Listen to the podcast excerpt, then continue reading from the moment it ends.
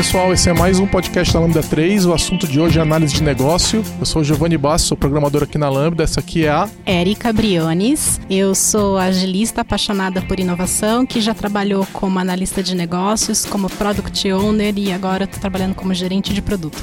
E esse é o Cláudio Kerber, Cláudio BR. Eu sou atualmente consultor em análise de negócios, que quer dizer que eu faço bastante coisa. Legal. É, lembrando que é, se você gosta do podcast, dê lá umas estrelinhas pra gente no iTunes. Se você quiser comentar, a gente tem um post no blog da Lambda 3 que você pode ir lá comentar também e, e discutir com a gente. É blog.lambda3.com.br e pode também assinar o nosso feed, né? Então hoje a gente tem um feed só para assuntos técnicos, se você só curte os assuntos técnicos. A gente tem um feed só para assuntos não técnicos e a gente tem um feed que tem tudo, tá? podcast.lambda3.com.br Você conhece a Lambda 3? Além de produzir esse podcast, somos referência em desenvolvimento de software, DevOps e agilidade. Gostamos de inovações e buscamos sempre melhorar, tanto técnica quanto humanamente. Saiba mais sobre nós entrando no www.lambda3.com.br. Lambda3.com.br Agora sim, ficou profissa. Vamos começar o assunto. Eu quero é, começar perguntando, então, o que, que é análise de negócio? Eu peguei a definição aqui do, do Baboque. É, e, mas Do o- baboque? Vamos É. discutir se é baboque ou O bieboque? que, que é baboque? Oh, meu Deus, a gente vai começar por aí? Uns 20 minutos discutindo isso. Não, eu acho que as pessoas vão morrer de tédio. Manda brasa. Não, mas vamos lá. A definição oficial, e depois a gente evolui em cima disso, é que é a prática de habilitar a mudança organizacional, o contexto de mudança organizacional, definindo as necessidades e recomendando soluções que entreguem valor aos stakeholders. É o conjunto de tarefas e técnicas que são usados para desenvolver, performar, eh, realizar a análise de negócios e são definidas no Guia para a Análise de Negócios, o Body of Knowledge, Baboc. Eu tô lendo em inglês, gente, então tô traduzindo Ah, aqui agora- lá. agora- Você foi traduzindo em tempo real? Tá Eu bom. fui traduzindo em tempo real. Ah, pode traduzir o Oscar já. Quem sabe faz ao vivo. Você consegue traduzir as necessidades dos stakeholders também em tempo real? Pô, eu falei stakeholders, né? Mas ok. E depois que você lê esse negócio, você tem que ficar acordado ainda. Vocês podem traduzir um pouquinho isso aí pra, pra quem não Ponto. acompanhou uma frase de quatro, cinco linhas aí. Ah, eu, eu acho, assim, eu tenho sempre as minhas reservas quando eu começo a, a ver que as pessoas tentam institucionalizar demais qual seria o body of knowledge ou todo o corpo de conhecimento de uma determinada área. Mas talvez eu seja meio é, revoltada desse jeito, né? Eu acho que nunca é all inclusive. Eu acho que cada um óbvio que a gente tem ali o mínimo que deveria ser realizado por uma determinada função, mas eu, eu começo a ficar um pouco incomodada das pessoas começarem a, tentar se enfiar em caixinhas demais.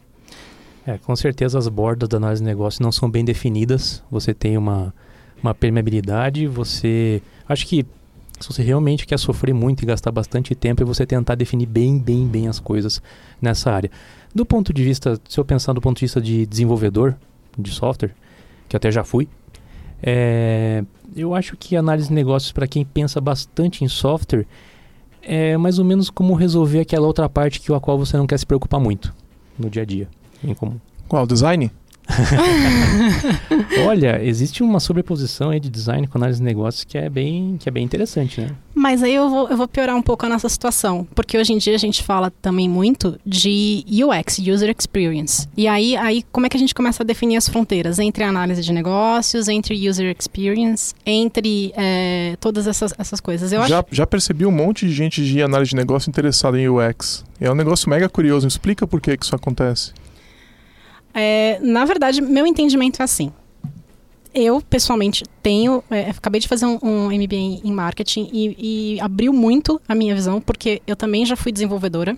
Eu também já trabalhei como analista de negócios. Então, assim, quando eu comecei a ver marketing, eu falei: a resposta para tudo está aqui. Porque é a, a síntese de olha para o seu mercado, olha para o seu mercado, olha para o seu mercado, olha para o seu mercado. Porque só ele vai te dar a solução do problema. E minha visão é que quando a gente vai para o UX, quando a gente vai para análise de negócio, ou quando a gente desenvolve todas essas outras, é, é, essas outras disciplinas, nosso propósito está sempre sendo entender qual é o produto que precisa ser desenvolvido. Que em síntese é você compreender melhor o seu mercado através de diferentes técnicas. Essa é a minha visão. Então a UX poderia ser uma, uma, uma técnica, uma disciplina que, tá, que faz parte da análise de negócio. Olha, eu tenho um livro chamado Escrevendo Casos de Uso Efetivos. Eu já vi Também traduzindo de cabeça do Alistair Coburn, que é um dos signatários aí do... É o galo flamejante, né? O Cockburn ele, ele tem um negócio de níveis de abstração, porque caso de uso é uma técnica que eu adoro e sempre sofreu muito porque as pessoas não sabiam em que nível de abstração estavam conversando. Ah, isso aqui é uma pessoa que está ali mexendo no computador ou é um processo que está acontecendo? E você começa a, subir a abstração, então vamos dizer assim, o nível do mar dele é o caso de uso usuário-máquina, a máquina é caixa preta. Né? Aí você sobe, você passa para a pipa, né? A pipa está um pouco mais alto o nível do mar. A pipa são os teus processos, como é que eles estão acontecendo que seria também conhecido como empresa, a empresa caixa branca, porque eu estou com a empresa aberta vendo os processos. O que, que tem lá em cima, no sumário, em cima da pipa? Experiência do usuário.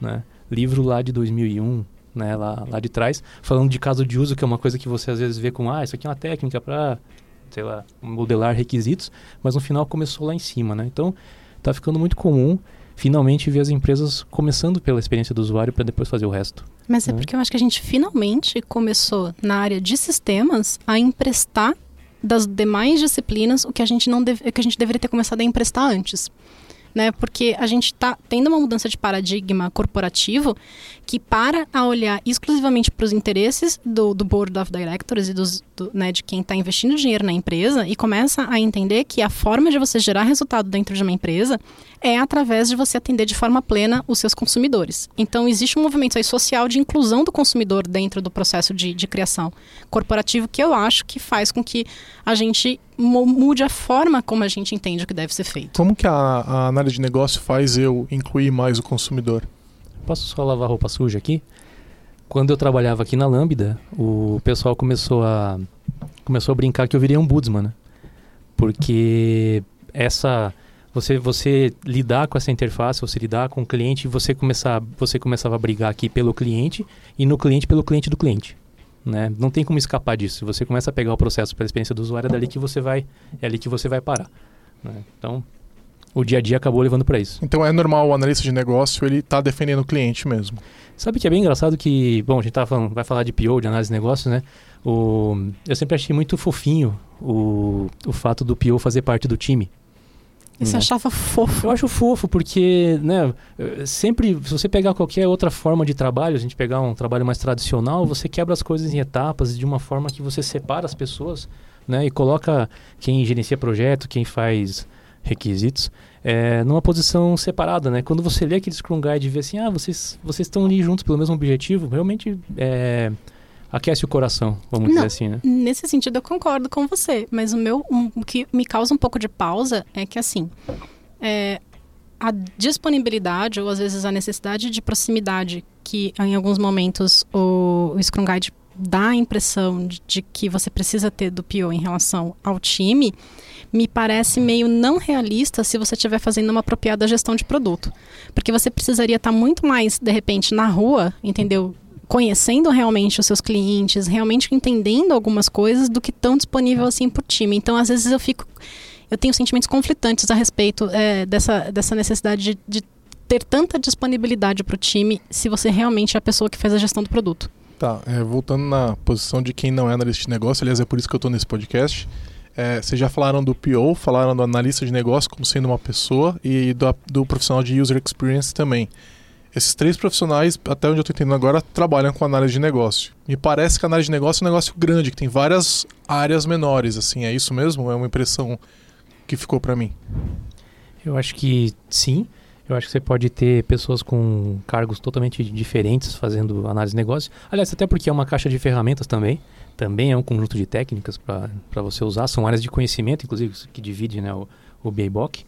Mas depende da, da perspectiva por exemplo, se você se você olhar do ponto de vista do Scrum, eu sempre brinco que o pessoal devia estar no bar quando a primeira pessoa falou do Scrum.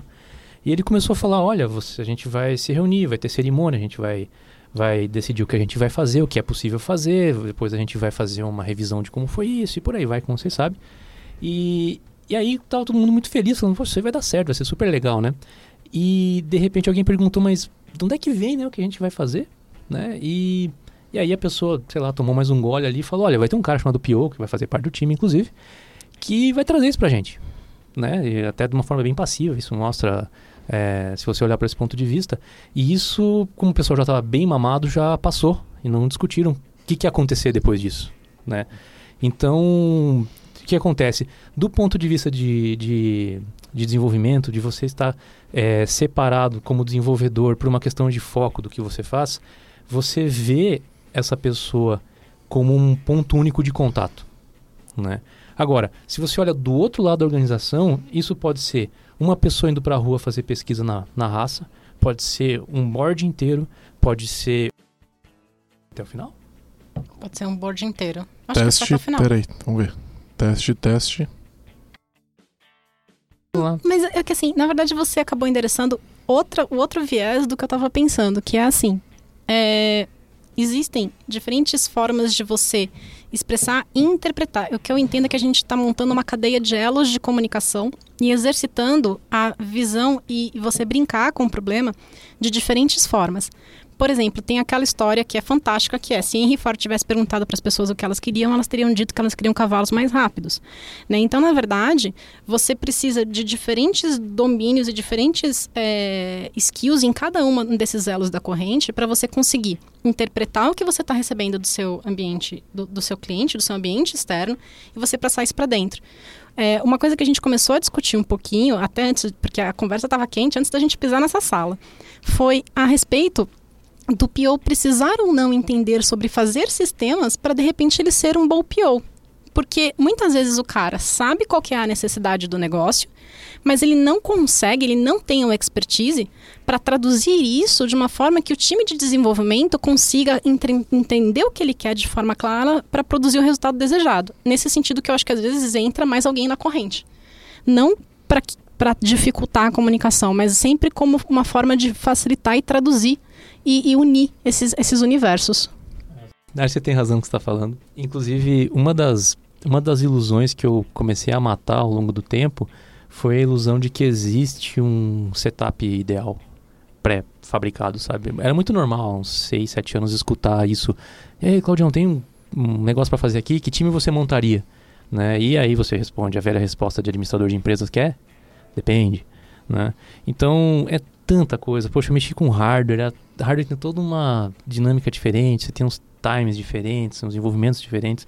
Às vezes um- uma mudança de fornecedor é o que destrói o teu dia, né? Já em software já é outra pegada. Se se é, se é um aplicativo para celular que vai ser, que o objetivo é ser baixado por muitas pessoas, é outra pegada também. Mas tem uma coisa que eu queria falar e talvez aí adiantando a pauta um pouquinho, mas bem pouquinho, é o seguinte: ah, existe uma um, um risco muito grande. Então, assim, sentou duas pessoas aqui para falar sobre análise de negócios, aqui com, com o Giovanni, e vamos dizer que você é desenvolvedor, está escutando isso, e a pessoa está dizendo que você precisa fazer uma série de estudos, tem que aprender bastante coisa para poder fazer esse trabalho. Só que ah, a gente vive num mundo, felizmente, que existem iniciativas ágeis. Né? Então, eu diria que a tua quantidade de análise prévia e preparação que você tem que ter para você fazer alguma coisa, para buscar um resultado ok, ela é inversamente proporcional à tua capacidade de entregar software rápido. Entregar software rápido e testar rápido. Então isso diminui bastante esse peso também, né? Você, se você busca a perfeição da análise antes de você começar a desenvolver, porque é caro desenvolver, porque demora para validar, você realmente vai ter muita dificuldade. É, mas é que eu acho que aí entra assim. Uma coisa que às vezes a gente não pode se apegar muito. É, uma coisa que eu acho digno de nota é que, pelo que eu entendi, nós temos três administradores formados sentados nessa sala. Tá certo isso? Falando sobre software. É, É, falando sobre software, eu sou formado em administração e parece que vocês dois também são formados em administração. gente, eu Eu prefiro não lembrar disso. eu gosto, eu gosto, eu gosto. Mas, Funcionou. não, mas pessoal, meu ponto, meu ponto é o seguinte: é, você não deveria estar fazendo análise de negócio só porque você está afim de construir um software.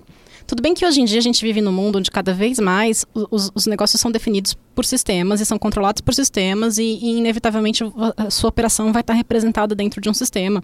Seja ele um ERP, alguma coisa que você vai fazer custom made, seja através de um site.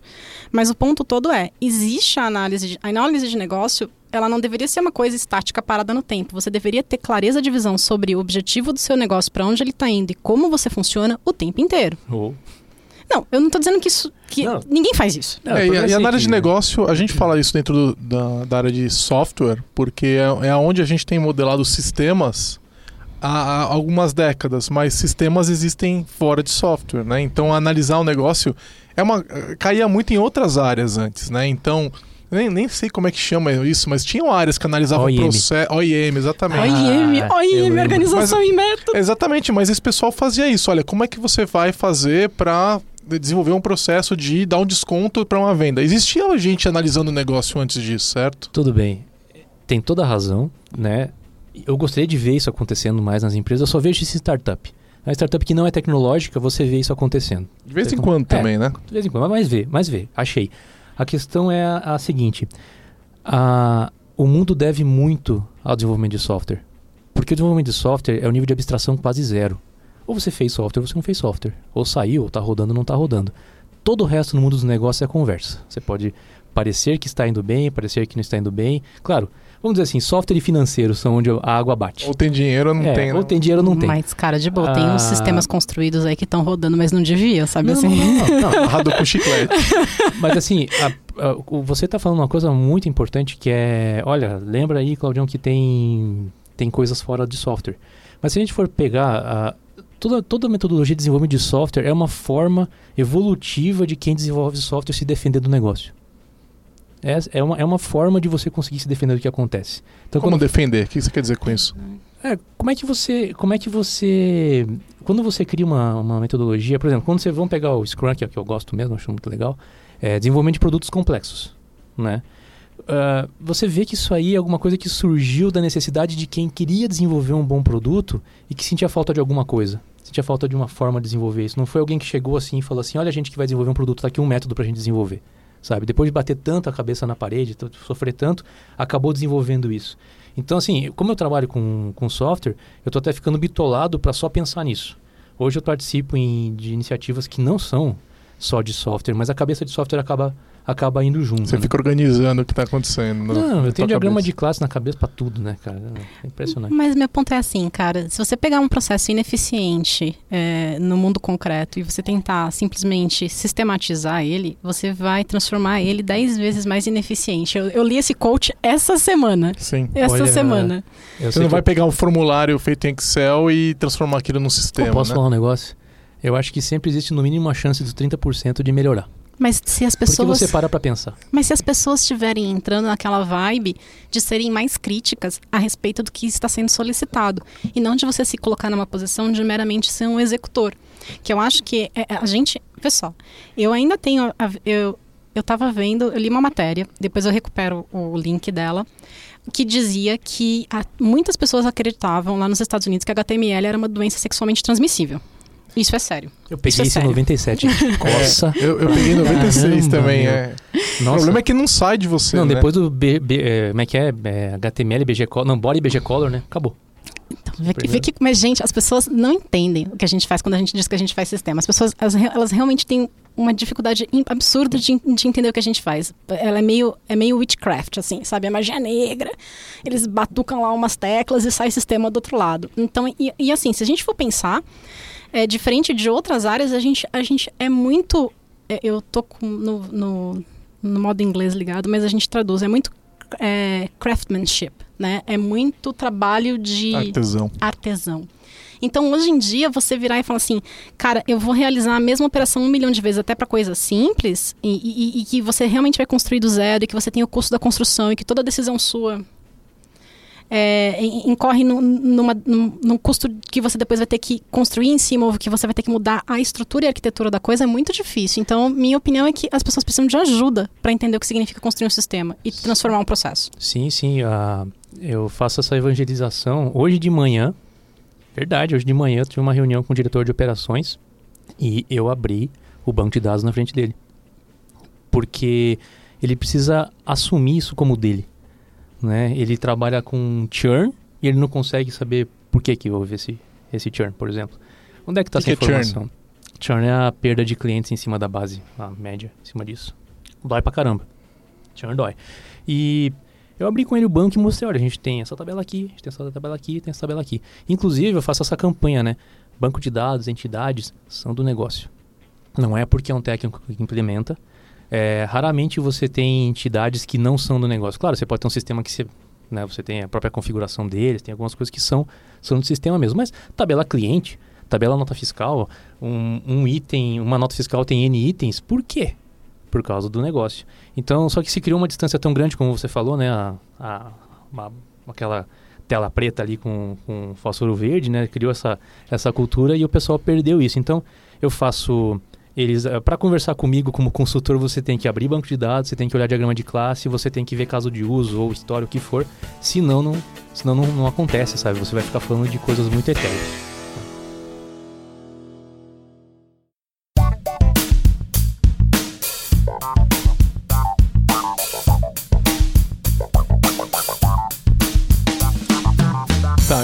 eu, tô entendendo que é, tem uma, uma briga, né, uma busca, vamos falar briga, vamos dar um tom positivo para isso. Tem uma busca muito forte da análise de negócios de de fato trazer resultado. Tô pegando pelo que vocês estão dizendo o tempo todo, que a gente tem uma, um esforço muito grande de transformar a ideia das pessoas em alguma coisa que funciona, né? E, e- e, assim, a minha experiência com a disciplina é sempre nesse- nessa direção, né? O que vocês estão fazendo é tentando organizar essa bagunça que são os negócios, né? Eu queria entender o seguinte: a gente já tocou um pouco no assunto, mas é, eu sei que o desenvolvimento ágil ele consegue ajudar a gente a produzir software melhor. Qual é o impacto disso para quem trabalha com análise de negócio? Então, muda alguma coisa? O analista de negócio ele é diferente? O, a disciplina fica diferente? Vocês falaram do PO. Se eu tenho um PO, eu preciso de analista de negócio? Ou, ou ele faz as duas coisas? O PO tem que ser analista de negócio? Como é que funciona num processo de desenvolvimento ágil? Quando as pessoas ouvem análise de negócio, às vezes está num contexto ágil, às vezes não, né? E o que, que, ela, que, que ela tá imaginando, às vezes vai, imagino que varia, né? Então, como é que funciona isso? É, o, o, já que a gente tá falando de BABOC, o próprio BABOC tem uma extensão ágil. E essa extensão ágil, ela foi muito, muito bem feita. E o que eu mais gosto dela é porque ela se baseou, base- baseou muito em cima de Lean. Né? Então você pensa em você pensa em desperdício. Aí você pensa, poxa, mas é que tipo de coisa você desperdiça quando você está fazendo análise de negócio? Bom, cada requisito que você escreveu, cada hipótese que você levantou, se você não valida ela a tempo, você está desperdiçando. Então existe um, um caminho, mas assim, essa conversa nunca vai ser simples porque o pessoal pergunta, poxa, quer dizer então que o BABOC sozinho, sem extensão ágil, não é ágil? Né? Porque, E, e é verdade? Olha, tem um, uma celeuma ali porque existem seis áreas de conhecimento e alguém desenhou umas setas entre elas, sabe? Então você tem análise corporativa, né? Saber com, entender o contexto no qual você se encontra. Você tem elicitação. Ele está bonita a palavra. Pronto, a gente Elicitação. falou de Essa é uma licitação. palavra bonita. Então eu vou fazer o jabá aqui e falar. Eu traduzi o BABOC 2 para português, né? Sozinho? com- praticamente sozinho e depois com o apoio de um grupo de revisores muito legal. Né? E isso tá editado, tá na Amazon, meu nome tá na Amazon. Ó, O Baby. É, já posso, né? Já posso me abraçar. E então a gente tem a gente tem análise das partes interessadas. Isso está dentro de análise corporativa? Análise corporativa, né? Elicitação. O que é licitação? Elicitação é se você tiver que olhar uma coisa só, caro ouvinte e cara ouvinte, é, se você quiser olhar uma coisa só sobre análise de negócios, eu sugiro que seja elicitação. Elicitação é uma palavra que não existia em português, acabou, eu acho que não teve a ver com o nosso esforço, mas acabou vindo para é, a língua portuguesa na mesma época, ali por volta de 2008, que diz que seria como trazer à tona, né? Só uma coisa. Oi. Chama de levantamento de requisitos que todo mundo entende. é a mesma coisa? Vamos lá. Eu falei de propósito. Vamos lá. eu, eu tô assumindo que é a mesma coisa. Sabe o que, que também acontece? acho que é. Existe um. Existe Já, já um- vi analista de negócio querendo me bater quando a gente fala levantamento de requisitos. Eu posso falar, não sou analista de negócio, posso falar quantas vezes eu quiser. Levantamento de requisitos, levantamento de requisitos. Ok. É, Gente, vocês não estão vendo, mas o Claudio está verdadeiramente desconfortável. eu tenho duas cores, branco e vermelho, eu tô na segunda agora. Ele tá. É, bom, o que acontece é o seguinte: elicitar é trazer à tona. né? Algo que não está claro. E, e a licitação, eu diria que seria o coração da análise de negócios por esse motivo. Você realmente faz algo que não é muito fácil fazer e você não quer fazer. Existe uma coisa que o ser humano adora, é certeza. Então você diz assim, ah, o que, que você quer fazer? A pessoa diz o que você quer fazer, seria o mais básico, né? Você tira o pedido dela e você já se sente satisfeito. A licitação é aquela pulga atrás da orelha que diz assim: Isso aqui realmente é o que deve ser feito. Eu levanto isso, eu tiro, trago isso à tona. E para trazer à tona, às vezes eu tenho que cruzar várias informações, às vezes tem que colocar o bode na sala. Mas desculpa, para mim, qualquer profissional da nossa área que vire para mim e fala que entender qual é o problema é perguntar para o cliente o que ele quer, eu já posso falar próximo na fila, porque. Você fala bastante isso. Próximo, próximo, próximo. Porque, gente, quem que acha que é você entrar numa sala e perguntar o que você quer? Se fosse para perguntar o que a pessoa quer, ela não precisava da gente, né? Tipo, ela mandava fazer exatamente o que ela queria e, e pronto. É porque todo mundo sabe o que quer, né? Todo mundo Nossa, sabe o que quer. lógico. Tá aí uma coisa que a gente sabe. É, Olha, não, é- é, eu falo que, que eu comparo o cliente falando com a gente quando você entra no médico com uma pessoa que entra no médico e fala: O senhor poderia, por gentileza, cortar imediatamente abaixo do meu joelho? Você pode, por favor. Tendão, X, eu não, não. quero mais. Você pode cortar embaixo do meu joelho? E o médico, em vez de virar pro cara e falar assim, mas, mas por que, que você quer que eu corte a sua perna, né? Virar e falar assim, não, claro, como não? Pra quando a gente vai agendar a sua cirurgia? Não, nossa função é virar e falar assim, companheiro, o que tá dando errado? O que você acha que eu preciso cortar a partir de baixo do seu joelho? Acho que é Tá, mas básico. voltando, o que, que isso tem a ver com agilidade? É muito normal, vamos dizer assim, você recebeu os requisitos. Né? Você está fazendo uma iniciativa e você recebeu. Seja como for, tá lá no TFS, tá lá no Excel, tá num papel bem bonito impresso, em folhas é, de gramatura elevada. Ah, qual é o primeiro erro que acontece ali? O erro de quem foi educado na escola brasileira de receber um trabalho e fazer. Bom, eu olho para aquele requisito e digo: bom, aqui está a verdade, o meu trabalho é desenvolver essa verdade. Então, esse é o maior risco. E quando você trabalha dessa forma, bom, quem está desenvolvendo acaba remando para o lado errado muitas vezes, e quem trabalha com análise acaba se iludindo e amarrando em cima disso. Então, quando a gente fala de ser ágil, não ser ágil, eu, eu falo que seria a diferença entre ciência e pseudociência, sabe? O que, que seria uma pseudociência? Eu pego uma hipótese e tomo como verdade, né? Transformo uma, transformo uma hipótese e você diz, poxa, mas uma hipótese seria aquela coisa científica, né? Sei lá, os sapos lá da Patagônia estão se reproduzindo menos por causa da- do aquecimento global. Pode ser algo assim, mas eu, eu considero inclusive uma história de cadastro como uma hipótese. Né? Como a gente falou aqui, ah, pega lá aquele formulário e só joga para o sistema para isso Como assim mudar. uma hipótese? Ela pode existir ou não? Não que ela pode pode existir ser verdade ou ou não, não? mas a forma com a qual ela está desenhada pode ser ideal ou boa ou ruim, né? E isso a gente só vai validar mesmo depois que a gente trabalhar no desenvolvimento disso e colocar para rodar, inclusive. E na análise de negócio não ágil, isso é tomado como verdade. Hum, Não, na verdade eu entendo que a gente volta até um pouquinho mais, que envolve no processo de contratação de projetos na sua essência. Porque antes você vendia um escopo. Se você vende um escopo e você promete que você vai entregar um escopo, então você tem que partir da premissa que aquele escopo está correto, Bingo. entendeu? É, porque caso contrário não faz o menor sentido você, vem, você prometer que você vai entregar um determinado escopo. Eu vou te construir um prédio, eu vou te bilar pelo prédio, entendeu? Eu vou te cobrar pelo prédio. Sim, 17 quilos de caso de uso. Por outro lado, sim, supostamente até a gente deveria, na minha visão, começar já com todos os casos de uso escrito. Deveria ter um projeto para escrever o sistema e um projeto para desenvolver. senhora. começa pelos crudes. Dá arrepios. Começa pelos crudes. Começa pelos Começa crudes. pelo cadastro de estado, cidade, país. Gente, não comece pelos Por crudes. outro Toda vez que eu vejo alguém começando pelo cadastro de estado, cidade, país, eu tenho vontade de arremessar pela janela, Nossa, cara. cara. eu já fiz mudança de cadastro que é 10 anos o fluxo. É a minha demonstração de que eu sou um cara capaz de me, de me acalmar, autocontrole, né? de autocontrole, entendeu? É de que quando eu vejo o primeiro cadastro e eu respiro fundo, eu falo, tá, o que mais você fez? Por E- outro e- e- lado- E baita argumento, né? Já existe Insert in Tool, né, cara? Você não precisa fazer um cadastro pra ver se vai ficar legal. Por outro lado, quando a gente está falando de agilidade, meu entendimento é que a gente tem que ir no cerne da questão. A gente tem que ir no coração da coisa.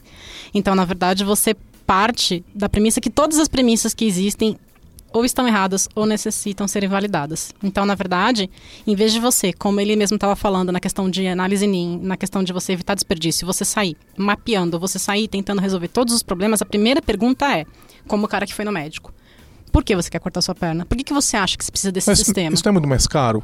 Ter, fica- ter que ficar validando, assim, vamos lá, eu vou assumir o advogado do diabo, alguém tem que fazer esse papel. O cara fala assim, mas é, é isso que eu preciso. Eu já sei o que eu preciso. Eu preciso que você faça o que eu tô precisando. É, que você entregue o que eu tô te pedindo. Então você- eu tô falando assim, olha, eu quero que você faça um sistema que faz lá um desconto para minha venda, certo? E eu sei que eu preciso ter, eu tenho desconto na minha venda. Esse processo de negócio existe. E você está querendo me perguntar se eu preciso de um processo de desconto de venda. Eu sei que eu preciso, entendeu? Então você está tendo que, você não está fazendo uma pergunta a mais, você não está tendo que fazer um estudo a mais de uma coisa que eu sei que você tem que fazer. É porque não é meramente que você precise de um processo de desconto na sua venda. É exatamente por que, que você está precisando dar esse desconto. Como você não está se mantendo competitivo dentro do seu mercado em referência ao processo de desconto na venda dos seus concorrentes. Porque implementar qualquer processo de desconto na sua venda eu consigo. Entender exatamente qual é o tipo de desconto na venda que você precisa é outra história. Tá, então vamos lá.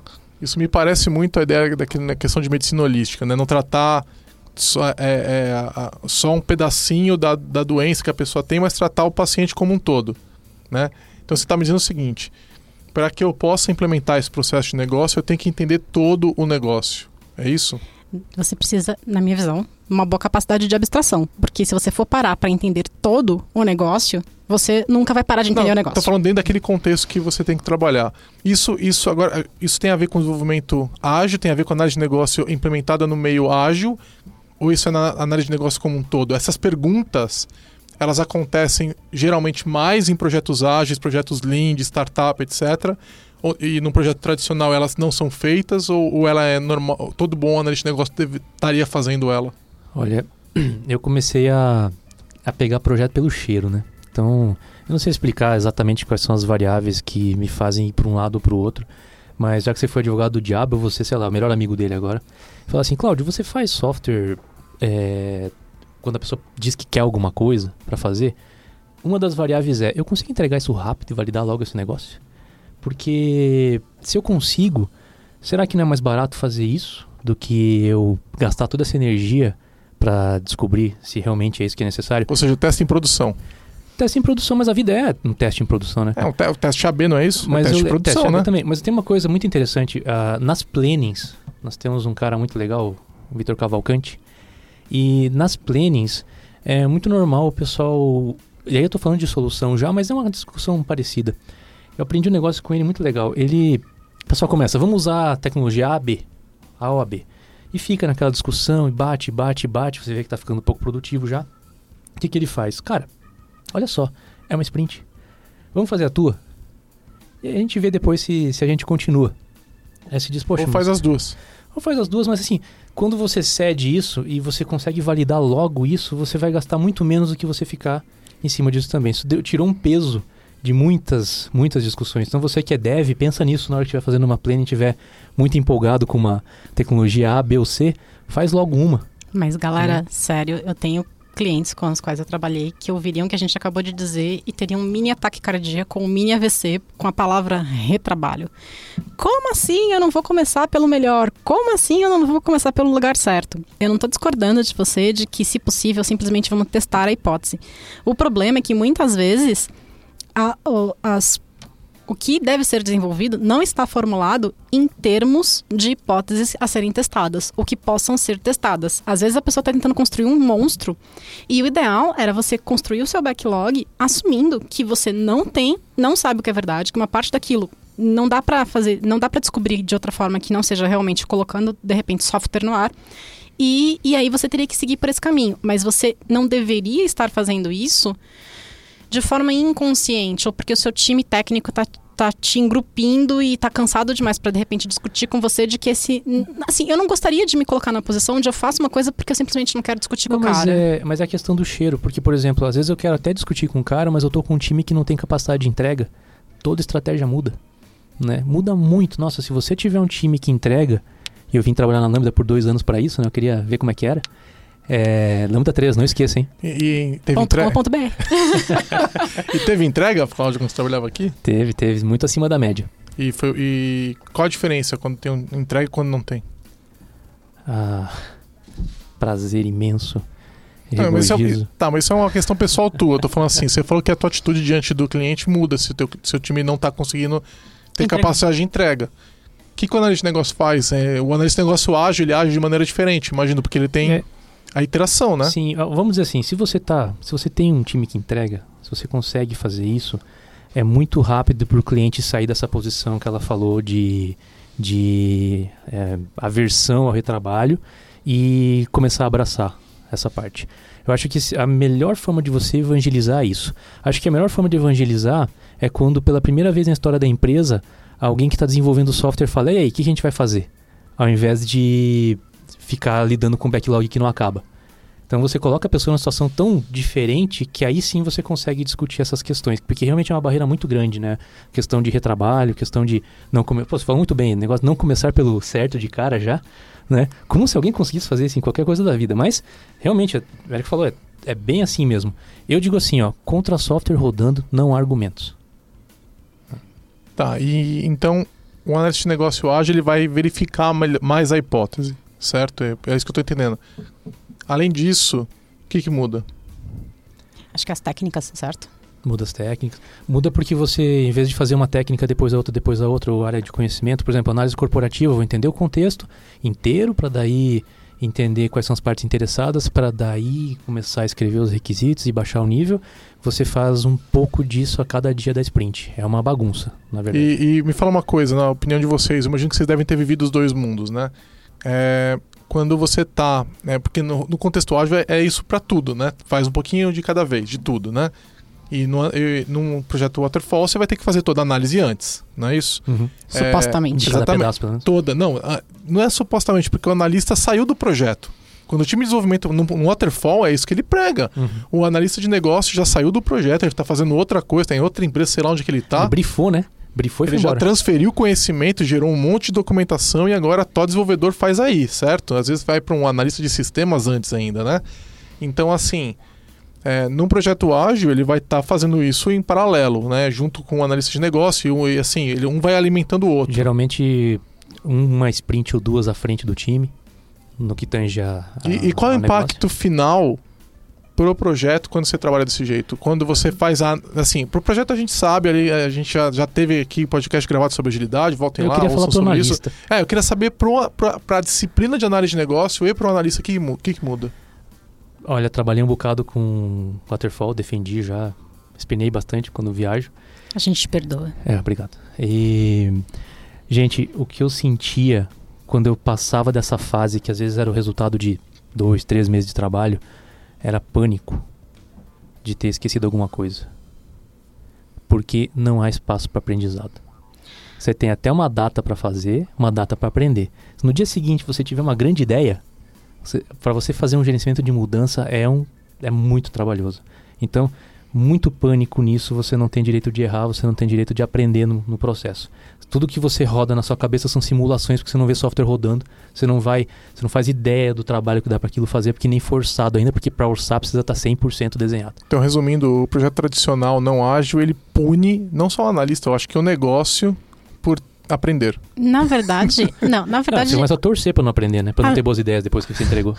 eu, eu, não sei, na verdade eu sinto Dói. que vem um pouco dentro daquilo que a gente tinha conversado. E, e eu afirmei categoricamente e eu afirmo de novo. Na minha opinião, é impossível esperar que um único ser humano derive absolutamente todos os cenários e, e, e, pense em absolutamente todos os, os, fluxos que vão acontecer dentro de um sistema. Assim, a gente tem como a gente tentar minimizar, derivar o que é óbvio, a gente tem lá o que a gente conhece que é mais elementar, básico, mas assim, virar e falar assim, ó, oh, grandemente, você é o único ser onisciente, onipotente, onipresente que vai decidir aqui tudo que esse, tudo que esse negócio vai precisar, tudo que esse sistema deve fazer. Pois é, decidir mesmo, né? Isso tinha um impacto. tem que decidir. Não, Essa pessoa tem que decidir tudo. Não, isso tinha impacto no meu ego enorme, né? Porque eu dizia, o que, que você faz? Eu desenho sistemas. Tô decidindo aqui tudo, fazendo. E claro, afetando. Não, sério, tá afetando um processo. E, e, Só que vinha o peso em cima junto depois também. E a, e a, falta do feedback, de não ter o feedback da última, da última review no teu trabalho dessa semana. Nossa. Que, como é, como é que você lida com isso? É, eu imagino que deve, isso deve ajudar muito, né, o, o analista de negócio. Nunca, nunca entregue 30 casas de uso e vá viajar. Ou não volte, né? Vai e não volte.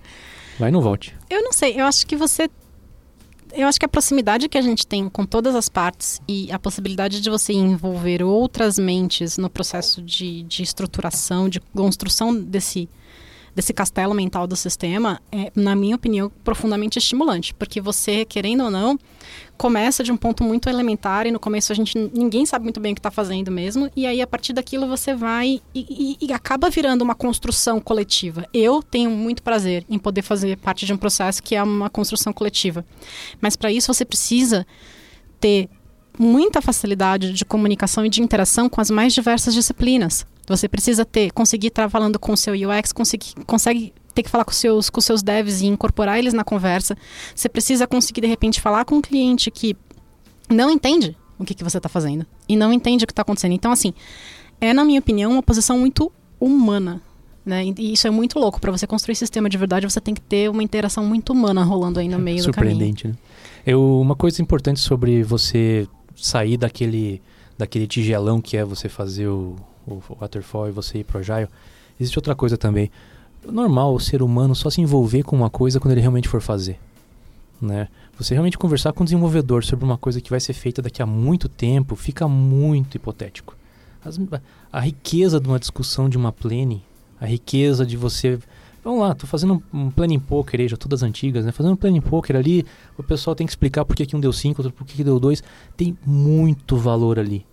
Só que isso só pode acontecer se for aos poucos, né? Você não vai fazer... Quando eu fui fazendo a migração de Waterfall para Agile, a gente tentava fazer mais permeável essa, esse momento. Mas, cara, fazer isso com um sistema inteiro não vai funcionar. Achei que você mora que você falou assim, whatever, é um 21, foda-se, quem liga, né? Who cares? É, é deu. A gente já tá votando faz muito tempo. É.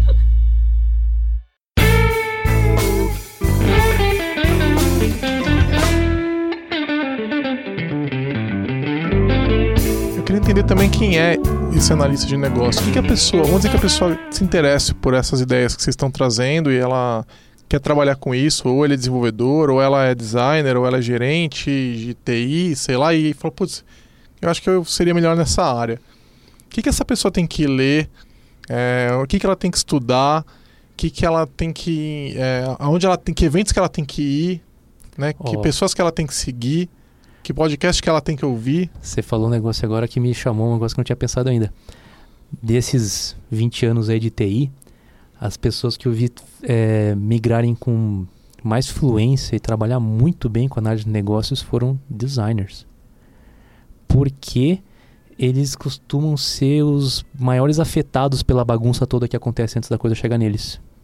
Eu vi isso eu- observando, né? Realmente eu fiquei impressionado com isso, sabe? Porque você imagina você ser designer e ser colocado, a- entre aspas, apenas na hora de discutir a interface de alguma coisa, quando isso na verdade representa toda uma experiência do usuário dentro de um contexto dentro da empresa, aquela coisa toda.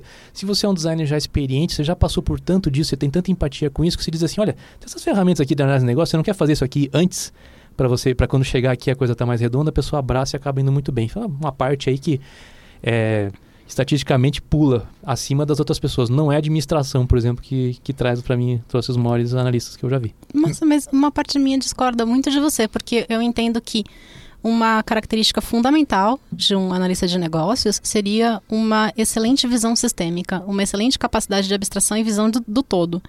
Então, eu diria que talvez uma pessoa que consiga com muita facilidade é, entender como as partes estão interconectadas e como um processo funciona e que tenha muita facilidade de, de trafegar entre as diversas áreas dentro de um negócio, né? Porque você uma hora vai estar falando com a galera de vendas, uma hora você vai estar falando com o pessoal de logística e outra hora você vai estar falando com o pessoal na linha de montagem que efetivamente é, é- é- estrutura o produto de- é, junto, né? Então, na verdade, assim, eu entendo que você precisa entender qual é o contexto no qual as empresas estão inseridas, um mínimo de, de funcionamento de mercado.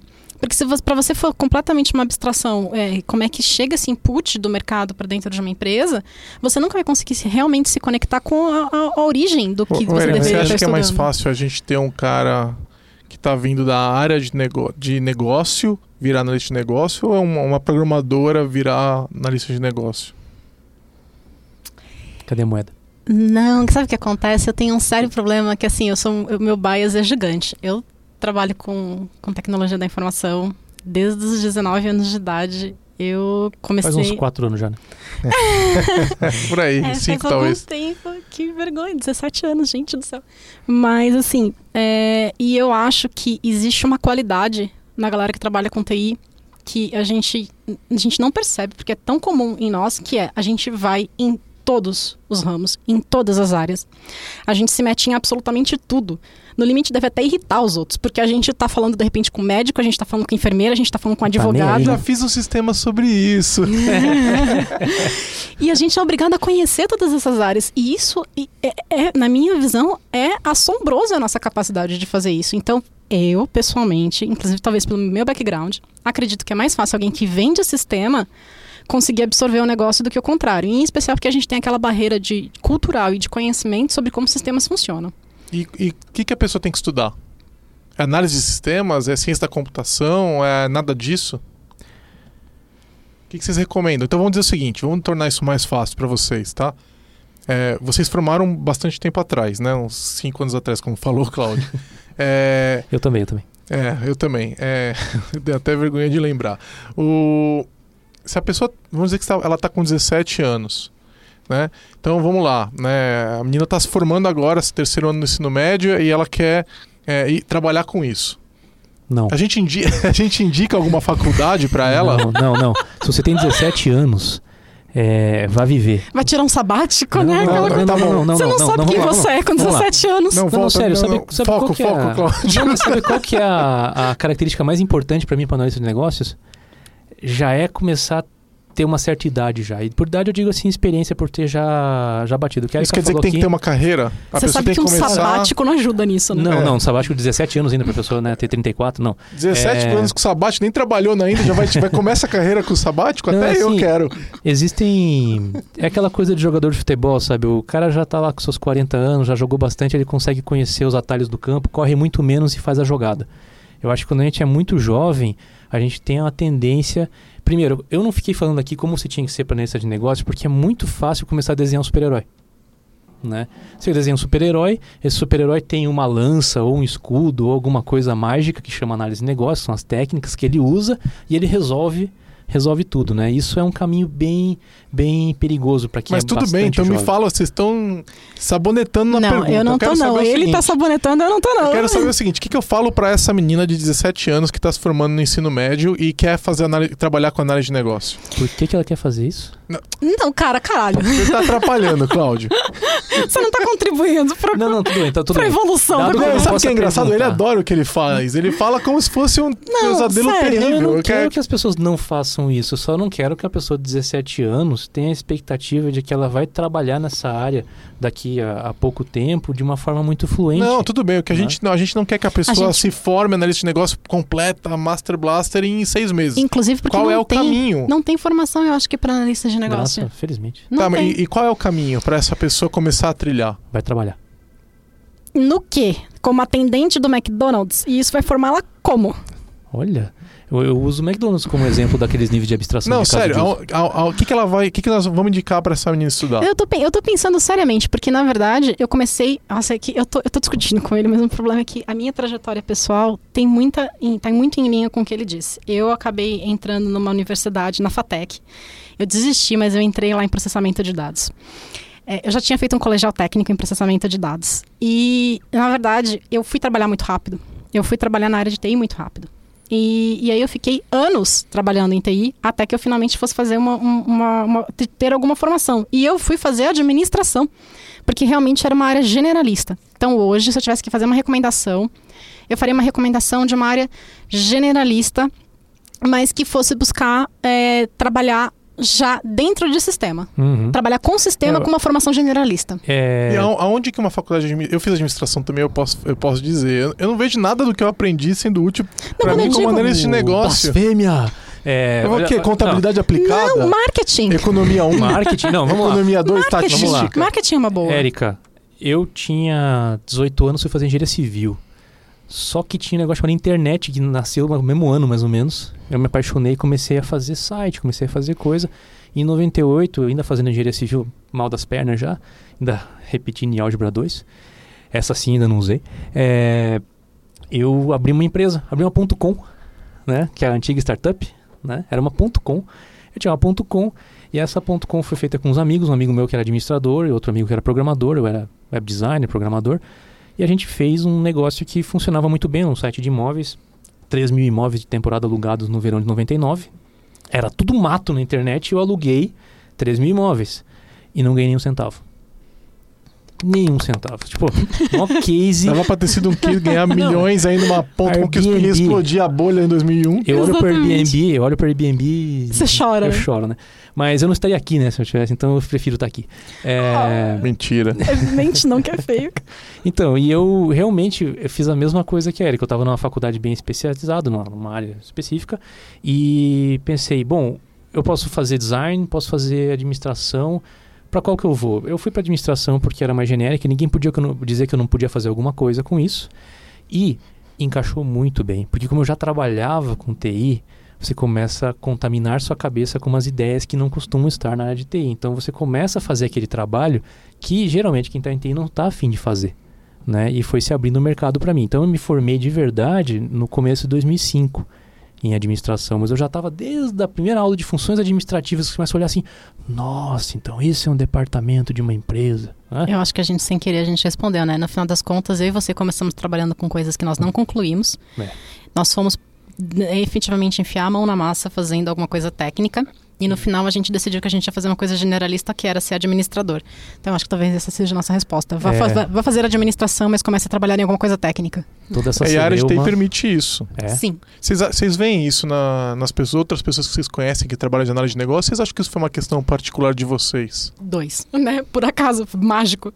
Ah, não sei dizer, viu? Mas realmente não é muito comum assim encontrar alguém, né, que quando eu descobri que você é administrador, eu fiquei ah, É, eu, assustado. eu, eu vejo muito. Eu tô né, chocada Não ainda. sei se eu posso falar que eu vejo muito, mas eu vejo de alguma forma programadores que depois acabam virando analista de negócio, mas pessoas formadas em coisas ligadas à programação.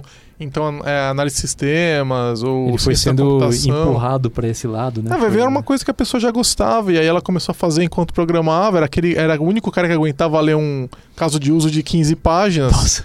Né? E aí ele fala, pô, ele se interessava por aquilo, aquilo como se fosse um livro, né? E aí eu- como, ele gostava de contar para os outros como é que as coisas funcionavam. Ou até escrevia esses documentos, e aí a pessoa fala, pô, acho que é isso que eu prefiro fazer Uhum. né? Eu já vi vários programadores, programadoras que não, não gostam de matemática. E aí não gostam dessa questão de lidar com é, a- essa pressão que tem ligada a, especificamente à programação de tanta coisa nova tá acontecendo o tempo todo, não sei o que. E as pessoas falam, pô, eu, eu, eu acho que eu me sinto mais à vontade. Se bem que eu acho que, a- bom, TI é TI, né? Análise de negócio não vai ter menos, mas talvez, talvez esteja de uma, tenha de uma forma diferente, que a pessoa se sinta mais à vontade. É, eu, É, é. eu tenho visto analista de negócio nessa frente, assim. É muito bom saber que ela pode fazer isso. E eu acho que, e agora falando de novo de análise de negócios ágil, ah, de novo desenvolvimento ágil, ali é o lugar onde você tem mais interação com alguém que faz isso e começa a abrir até a ideia de você poder fazer isso. Porque você começa a notar, né, quem tem um talento, quem começa a despertar para isso. Se você trabalhava antes apenas recebendo aquele caminhão de requisitos, você não tinha esse contato, só via que aquilo vinha do nada. Agora não, agora você vai fazer uma planning, poxa, alguém tem que pelo menos explicar por que, que aquilo ali tá, tá priorizado. Né? Então, talvez a gente tenha mais gente migrando para, vamos dizer assim, para o lado do negócio agora, até por ter alguma convivência. E tem, tem emprego?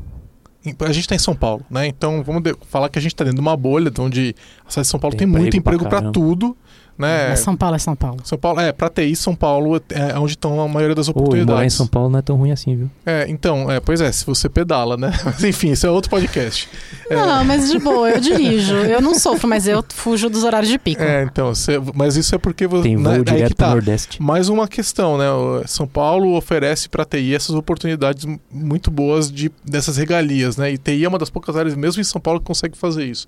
Mas voltando no ponto, eu sei que tem muito emprego para programador. Tem bastante emprego para analista de negócio também em São Paulo. Vocês veem assim, se você ficar desempregado, levanta a mão e alguém te pega? Eu acho que se você estiver querendo trabalhar é, hoje em dia, hoje em dia, considerando o nosso cenário de hype, etc e tal, você não quer falar que você é um analista de negócio. Você vai querer falar que você é um product owner. Tá, e. tra- mas- Não sabe, é verdade? Se você quer trabalhar É. com análise de negócio, falando que você é um PO, você tem uma chance maior de contratação, é isso? Sim, mas eu ainda acho que se você quiser ser um PO, você precisa entender muito mais do business e de processos de priorização que não são inerentes da, da função de análise de Então, eu negócio. tenho a impressão Ô, que o- valor, valor. Eu tenho a impressão que o mercado não ágil é maior que o mercado ágil ainda, não é? Então, assim, a gente não teria uma- um campo maior de atuação é, na, da análise de negócio não ágil? Esses são os que eu fujo, né? Então eu não sei te dar estatística. É, eu É, acho que eu- nós três a gente talvez Tá muito viva numa, contaminado. viva numa bolha. É. A gente tá muito Mas contaminado. assim, se você pegar o outra meu, o bolha, meu uma currículo, dentro, dentro da outra. Não, o não, não, não, não, currículo não, do Eu- LinkedIn, ele inclusive colocava not PMP. né?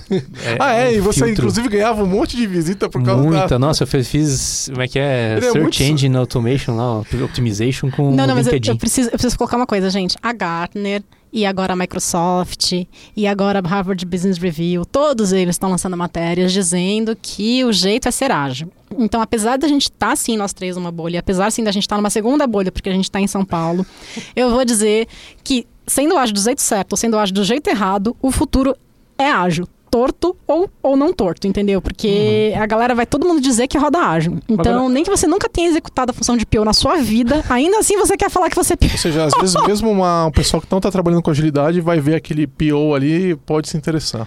Eu, eu, eu achei interessante o que ela falou, né? Realmente, eu prefiro dizer, você viu que no começo eu me identifiquei como analista de negócios, um consultor de análise de negócios. Eu costumo colocar assim, eu, você atua como PO, Cláudio? Claro, adoro. Atuo como PO também. No caso, atualmente, nesse momento aqui, eu não estou atuando como PO, estou num, num projeto diferente. Mas, mas eu vejo isso, eu vejo atuar como PO uma questão daquele contexto ágil onde você vai usar essa forma de trabalhar, né? Não tem esse conflito entre eu ser analista de negócios ou, ou PO. Para mim, PO me parece uma forma de você se expressar no mundo, na qual você precisa conhecer muito mais sobre valor e muito mais sobre entrega de validação de hipóteses, entrega de software. De novo, onde aquela variável eu consigo entregar software e validar para ter menos argumento, ela é muito importante, né, quando ela entra. É, aí entra toda a parte de, de técnica de priorização de backlog, de, de você ter. É que aí o seu conhecimento precisa ser muito profundo do business mesmo. Assim, você não tem como você fazer uma boa priorização de backlog se você não tiver um conhecimento profundo do produto que você está E, desenvolvendo. e analista de negócio, ele consegue é, trafegar bem entre áreas de negócio muito diferentes? Por exemplo, se eu sou analista de negócio da área financeira, eu posso mudar para área, de- é, área de negócio de, sei lá, eu posso trabalhar com o pessoal da Embraer que faz avião. Eu consigo ir de uma, é, de uma área para outra, ou, ou assim, demora muito tempo para eu absorver esse conhecimento de negócio e eu não consigo ser um, um- um analista eficiente quando eu troco de área. Olha, eu acho que você trocar de área pode até ter alguma vantagem. Se o seu cérebro continua esponja, né? Se você chega lá na Embraer e, e pega uma coisa totalmente diferente do que você trabalhava numa área financeira, por exemplo, tá tudo bem. Eu acho que até você escapa de ficar repetindo o que você sempre fez. Que eu tenho muito medo desse negócio, sabe? Ah, eu sempre trabalhei com isso, trago experiência com isso e vou fazer a mesma coisa. E muito da criatividade, da inovação vem de você cruzar essas experiências de áreas diferentes, né? Sem ter tanto preconceito com o que está acontecendo. Então, não é um negócio que dá para ser super genérico ao extremo, mas você também não se agarrar demais a uma área é bom. Mas, sabe? ó, eu já trabalhei e, e não- eu não. Eu tenho sérios. Eu tenho um conflito também a respeito disso. Eu já trabalhei com assessorização de veículos, eu já comecei a trabalhar numa rede social para agricultores, eu já trabalhei com um projeto sobre projetos, eu já trabalhei é, com venda direta, eu já trabalhei com muita coisa. Projetos ou projetos são Inception? assim, Exatamente, era uma inception de projetos. Mas assim, é, meu ponto é o seguinte: não dá pra gente desvalorizar é, o conhecimento a fundo de uma determinada. Eu também trabalhei com seguros e eu também trabalhei com mais alguma coisa que eu devo ter esquecido. Mas meu ponto é, cara, quando você vai falar com uma pessoa que manja de seguro e o cara começa a te explicar como funciona a área de seguros, assim, você tem que ter respeito pelo aquele grau de profundidade. Então, assim, embora eu acho que tem valor sim e é procurado. Se eu, se eu fosse um cliente contratando, eu ia preferir alguém super especializado. Desde que a pessoa não tivesse aquela aquele mindset super fixo a respeito do que é certo ou o que está errado. Uma coisa é você conhecer como as coisas funcionam, outra coisa é você estar imutável na sua opinião a respeito do que deveria ser feito e do que não deveria ser feito. Mas veja, você foi chamado para ser analista de negócios, você foi chamado para descobrir, né, fazer discovery e ajudar no delivery. Você não foi, é, você não foi contratado como especialista naquela vertical. Mas na né? verdade, Se em o seu geral, cérebro tiver com uma esponja, você vai escutar aquela pessoa com todo o respeito e vai aprender com ela, vai trocar uma ideia e isso vai evoluir bastante. mas quanto tempo você vai demorar para passar esse, esse nível de conhecimento sobre o Ah. business para uma pessoa que, meu, Para poder É fazer o rápido. discovery corretamente. É né? produto rápido, e produto é financeiro, cara, vai, eu vou te explicar um Tranquilo. swap. Regra de três. Eu Não, vou- é, eu diria. O mundo é. Atenção, mundo.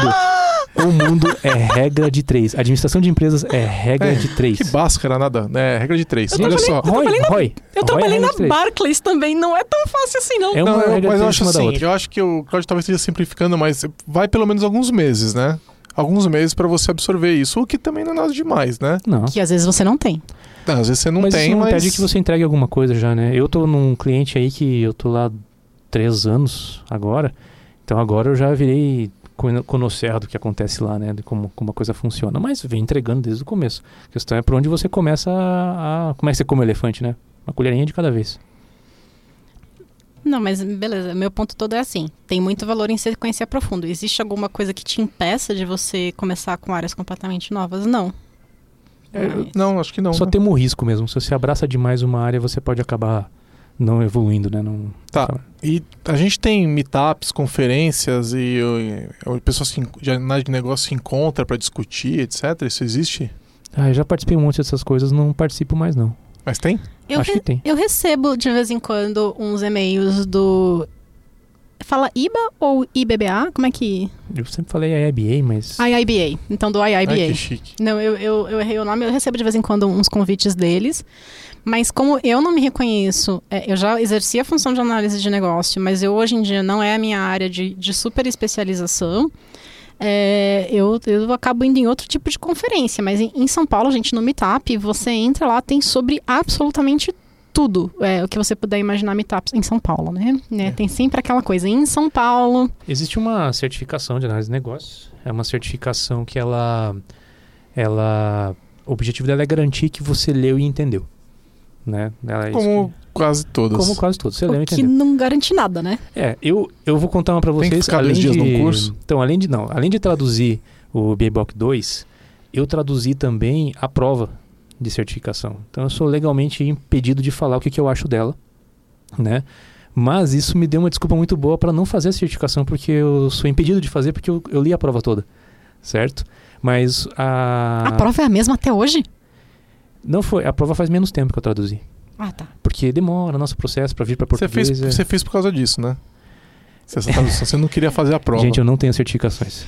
É, Eu ia falar, eu, gente, é, eu outro dia tava tendo uma conversa com, com uma pessoa e ela perguntou: Você é certificada? Blá. Eu virei e falei assim: eu, eu, não, eu não tirei a certificação, nem que me dessem dinheiro. Eu, nem que me Não, pagassem. eu vou ser pra... certificado em ficar em dúvida, cara. É, pode ser, né? Eu sou certificado em buscar hipóteses. Não, É, o mercado não- ainda valoriza não. isso, né? Infelizmente a gente Aonde? tem ainda. A fora da bolha. Não, Fala- valoriza é. sim, valoriza sim. Valoriza, você Em ele vai estar de olhando.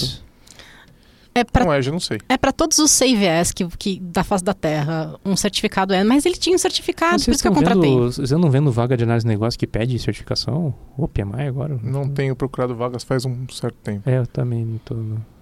Eu- Viu? Na bolha, na bolha.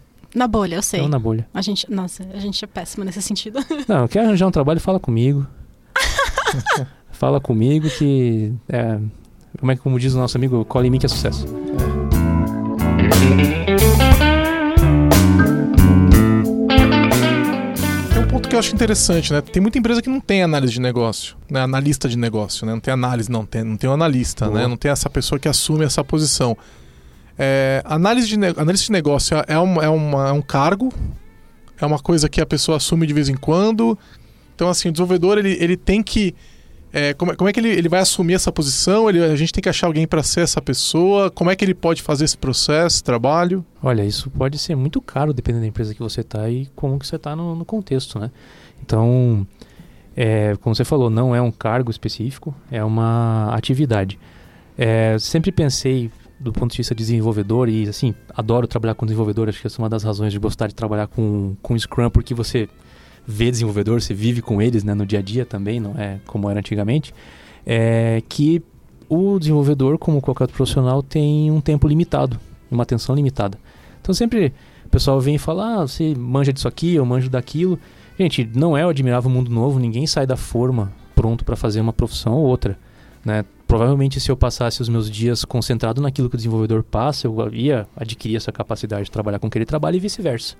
Agora, é, você pode pensar na análise de negócios como você pensaria em numa outra linguagem de programação. Para você aprender uma segunda linguagem de programação, você vai ter que abrir mão de tempo na primeira.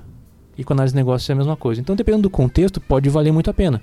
Se eu estou num contexto onde realmente já tem um analista, eu posso ter um envolvimento limitado com isso. Agora, numa empresa onde nós desenvolvemos quatro desenvolvedores, três desenvolvedores, somos sócios às vezes, ou a gente faz ou ninguém faz.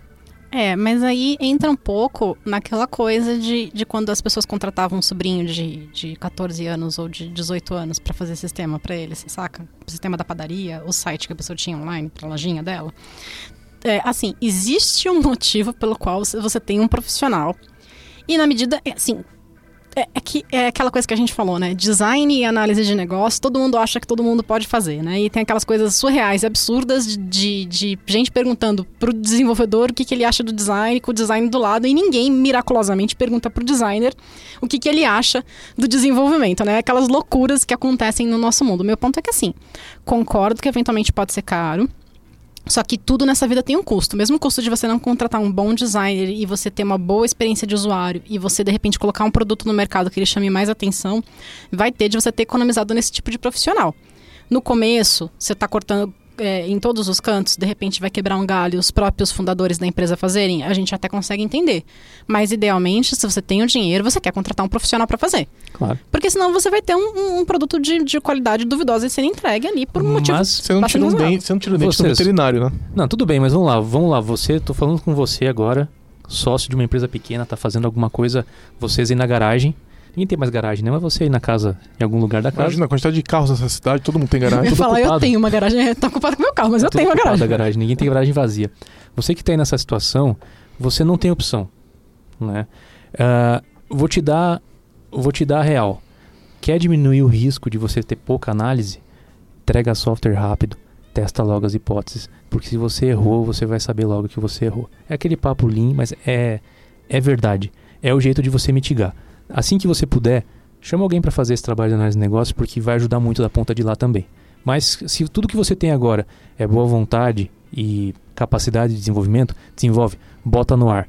Pega o primeiro segmento de cliente que você tem, desenvolve para ele, entrega. Aí você vai quando, começar a receber. Quando eu não tenho um designer, aí fica evidente, a aplicação ficou horrível. Quando eu não tenho um analista de negócio, o que, que, que, que fica evidente? Talvez fique esquizofrênico. talvez assim? você não saiba para onde você está indo, dependendo de como for, você talvez construa um todo que não é coeso, porque você uhum. não tem uma visão. Mas talvez. é bem chato porque realmente você não pega numa caixinha assim e diz, ó, oh, tá aqui o que faltou porque não tinha análise de negócios, né? Em retrospecto, todo mundo é gênio, né? Eu olho pra minha empresa de 99 agora e falo, nossa, olha só, faltou isso aqui. Mas acho que é o mais difícil mesmo, porque você pode passar vários meses sem nem notar. É, é, o que eu acho que, que a gente é, tinha colocado antes e que falta a gente talvez incrementar aqui é que assim. É, embora, obviamente, a gente tenha que respeitar o, o, domínio profissional dos outros, a gente tem que respeitar o domínio profissional do desenvolvedor, o domínio profissional do analista de negócios, é interessante sempre quando a gente está falando em especial, eu vou dizer em todos os casos porque é o que eu acredito. É, você é verdade. você fazer um desenvolvimento participativo. Então, assim, você jamais se colocar na posição de você receber uma especificação ou você participar de um planning onde você é, assume que o que está escrito ali burramente é toda a verdade, é absoluta verdade. E eu acho, eu sempre gosto de dar contexto para as pessoas, explicarem para elas os motivos pelos quais a gente está fazendo ou decidiu fazer qualquer coisa. E eu acho que é importante, de uma forma que respeite as fronteiras, né? De repente o desenvolvedor virar e, e, perguntar, mas cara, isso aqui, você pensou nisso? É porque eu acho que está faltando na história. Ou isso aqui, como é que fica? Ou por que, que isso é mais importante que aquilo? No sentido de entender mesmo os motivos, não no sentido de, de fazer uma crítica ou de, de repente, colocar em xeque o, o que o outro está dizendo que tem valor. Eu acho assim, yes. tentando eu, eu, concretizar né, a ideia de que a aplicação fica esquizofrênica, fico imaginando assim de entidades conectadas em lugares estranhos e atributos totalmente inúteis aparecendo em, em cadastros, em operações, etc. Esse tipo de coisa, né? Acho que também questão de motivação, né? Empilhar tijolo é diferente de subir uma parede, que é diferente de fazer uma casa, uma catedral, né? Isso, isso muda muito. Agora, existe uma, existe uma frase que foi muito batida, mas que eu, quando eu decompus ela, ela começou a fazer bastante sentido, que é simplesmente entregar valor para o negócio. Essa frase tem três pedaços: entregar, valor e para o negócio. Entrega, quem é responsável pela entrega? Né? Então, um time de desenvolvimento, por exemplo, a parte de delivery. É, valor, quem pensa em valor? PO, analista de negócios, é alguém que não manda no negócio, mas sabe o que é valor, sabe olhar para os dois lados e equilibrar isso. Para o negócio é como é que esse negócio funciona, de onde vêm essas instruções. Ah, onde é que está um, um, problema? E aí o que a Erika falou tem tudo a ver. É, as pessoas costumam colocar todo mundo nessas caixinhas e as caixinhas não têm permeabilidade, as caixinhas são fechadas. A comunicação passa de um lado só. Então, assim, quando você diz entregar, você é responsável pela solução que você escolheu fazer. Você viu o que tinha que fazer e você diz: Eu vou usar essa tecnologia, vou usar aquela, vou fazer assim assado. Você é responsável por isso. Só que isso não fica fechado em você. O valor é responsável pelo valor. O negócio é responsável por conduzir o negócio. Agora, como é que eu vejo a coisa? O desenvolvedor já trabalha faz tempo. O desenvolvedor hoje em dia já é usuário de muita coisa. Antigamente você desenvolvia coisas que você não usava. Hoje você é o desenvolvedor e usuário de muita coisa. Você tem experiência, já viu erros serem tomados na parte de valor. Por que, que você não pode ser deliberativo na entrega de valor e consultivo na definição do valor? A mesma coisa com o analista. Pô, já, cara, já trabalhei com, com bancos de dados diferentes, porque eu já sei que aquele banco de dados não funcionou bem numa outra questão. Ainda é responsabilidade do desenvolvimento, mas por que, eu não posso ser consultivo nisso? Para cima para o negócio é a mesma coisa, eu não sou dono do negócio, mas por que eu não posso ser consultivo para cima? E por que, que o negócio não pode ser consultivo na parte de valor? Então, há permeabilidade nisso aqui. E o fato de trabalhar com sprint, o fato de trabalhar com recursividade, você trabalhando iterativo incremental, isso, isso vai se alimentando de uma forma muito positiva. É interessante isso, porque mais uma vez a gente volta para a ideia da agilidade, né? Onde a gente trabalha em times multidisciplinares e todo mundo de mão dada ajudando a entregar o resultado, né? É, se a pessoa estiver muito na, na bad vibe, eu às vezes falo, eu sou a idiota que escreveu, você é o imbecil que aprovou, ele é o retardado que implementou. Então agora a gente pode sentar os três juntos e tentar resolver, né? Vamos conversar. Mas assim... fica muito na discussão de quem que fez errado, fazendo, todo mundo fez errado, cara. Sim. Todo mundo fez errado. É um produto coletivo, entregar valor para o software, é, para o negócio é um produto coletivo. Mas é importante dizer assim, você continua tendo a sua responsabilidade, ser ser deliberativo traz responsabilidade em cima disso, mas você pode ser consultivo e isso você ganha muito. Como eu falo, quando eu trabalhava com, com é, Waterfall, é, eu sentia a necessidade disso, só que quando é que eu podia fazer isso? Só na hora de passar para a próxima etapa. Então eu juntava, fazia um seminário, um workshop de requisitos, escutava tudo que os desenvolvedores podiam falar para mim daquela gama enorme de requisitos, trazia, refazia os requisitos e mandava para frente. Isso diminuía o risco pra caramba, mas, cara, é uma vez só. Todo mundo cansado já, chega no final, ninguém mais. Não, e assim, saber. do lado do desenvolvedor, que eu posso falar, é, é o pavor de receber um livro de requisitos depois, no é. final desse processo. Então, é ruim para todo mundo, eu acho. Ninguém quer viver Não, fazendo isso. Você desenvolve há muito tempo, você vai ter opiniões válidas sobre qualquer sistema que a gente for fazer. Ah, sabe? Não tem como se ignorar isso. Não, e o outro, e de outra forma você está alienando. Uma, é uma pessoa isso. alienando a outra, né? É, só vamos colocar uma coisa que aí tem uma, meu viés pessoal total aqui, que é assim, gente. Eu quando escrevo história, eu realmente gosto de escrever a história e eventualmente se tem alteração, eu altero elas online ali e deixo registrado. Por quê? Porque eu acredito que a memória é uma coisa péssima e, e eu, e eu tenho algum amor pelas pessoas que vêm depois de mim, saca aquela coisa? Então, algum nível de documentação a gente precisa deixar lá. Mas, assim, é mega bacana. Ah, agora entramos no assunto. Falou a palavra maldita. Eu quero saber o seguinte de vocês, seus malditos.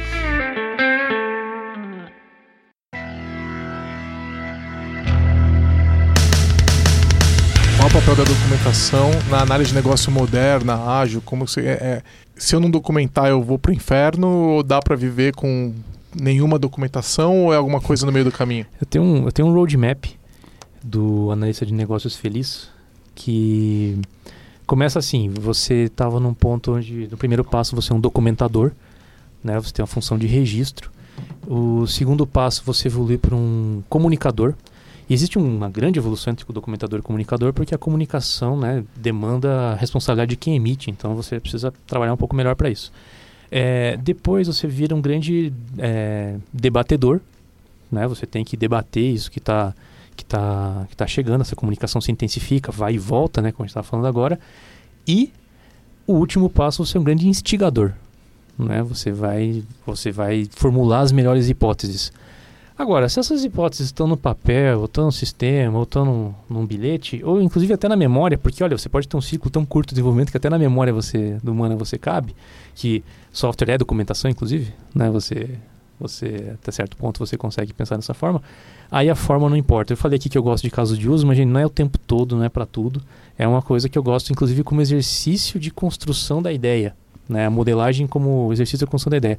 Agora, a forma realmente não me Oh, mas, pô, eu tenho uma experiência que foi muito interessante, porque eu saí durante, eu fiquei durante quatro anos trabalhando com um produto e de repente eu fui trabalhar num projeto que era o início de um produto. Uhum.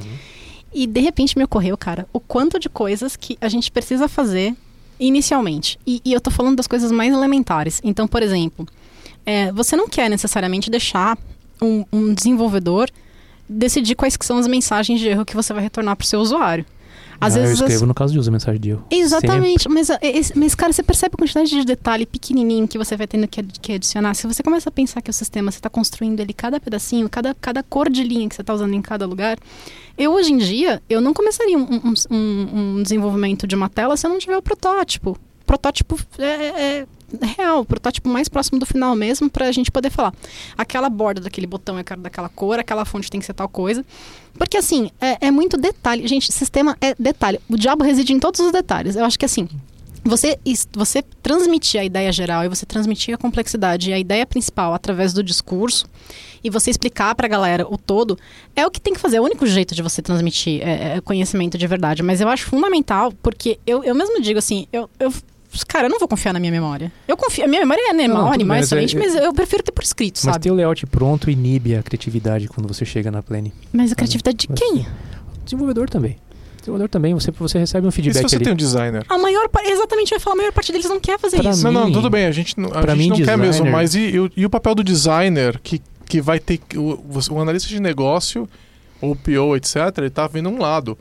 O outro lado de usabilidade, user experience, etc., é o papel, muitas vezes, de um designer, de um profissional de- dessas áreas. Mas você tá trabalhando junto com esse cara o tempo inteiro. Você, imagina, você dá ideia pro cara e o cara te diz como vai ser. Você não fica falando pra ele assim, eu quero desse jeito. Isso não existe. Ele tem o para... Mas, Eu- eu- vamos eu- lá, isso não pode surgir que- ao longo do desenvolvimento dessa funcionalidade? Assim, isso é tudo feito antes de chegar no desenvolvedor? Isso não pode gerar outros problemas de alienação também? Mas eu poderia estar fazendo, por exemplo, um protótipo, de, um protótipo navegável e testando isso direto com o meu usuário final, e economizando dinheiro. Mas o protótipo não tem detalhes de UI, por exemplo. Não de cada cor, é protótipo é protótipo. Nem sempre.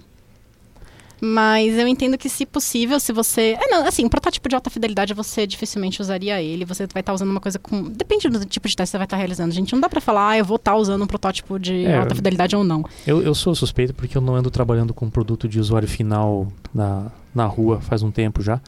Mas o primeiro passo que eu vejo de você ter designers é para você criar diretrizes ge- gerais. Não, mas eu tenho e a não, resposta pra ele. E não deixar que, que o time escape dessas diretrizes gerais, que são coisas que estão além da nossa capacidade profissional, que são coisas de designer mesmo.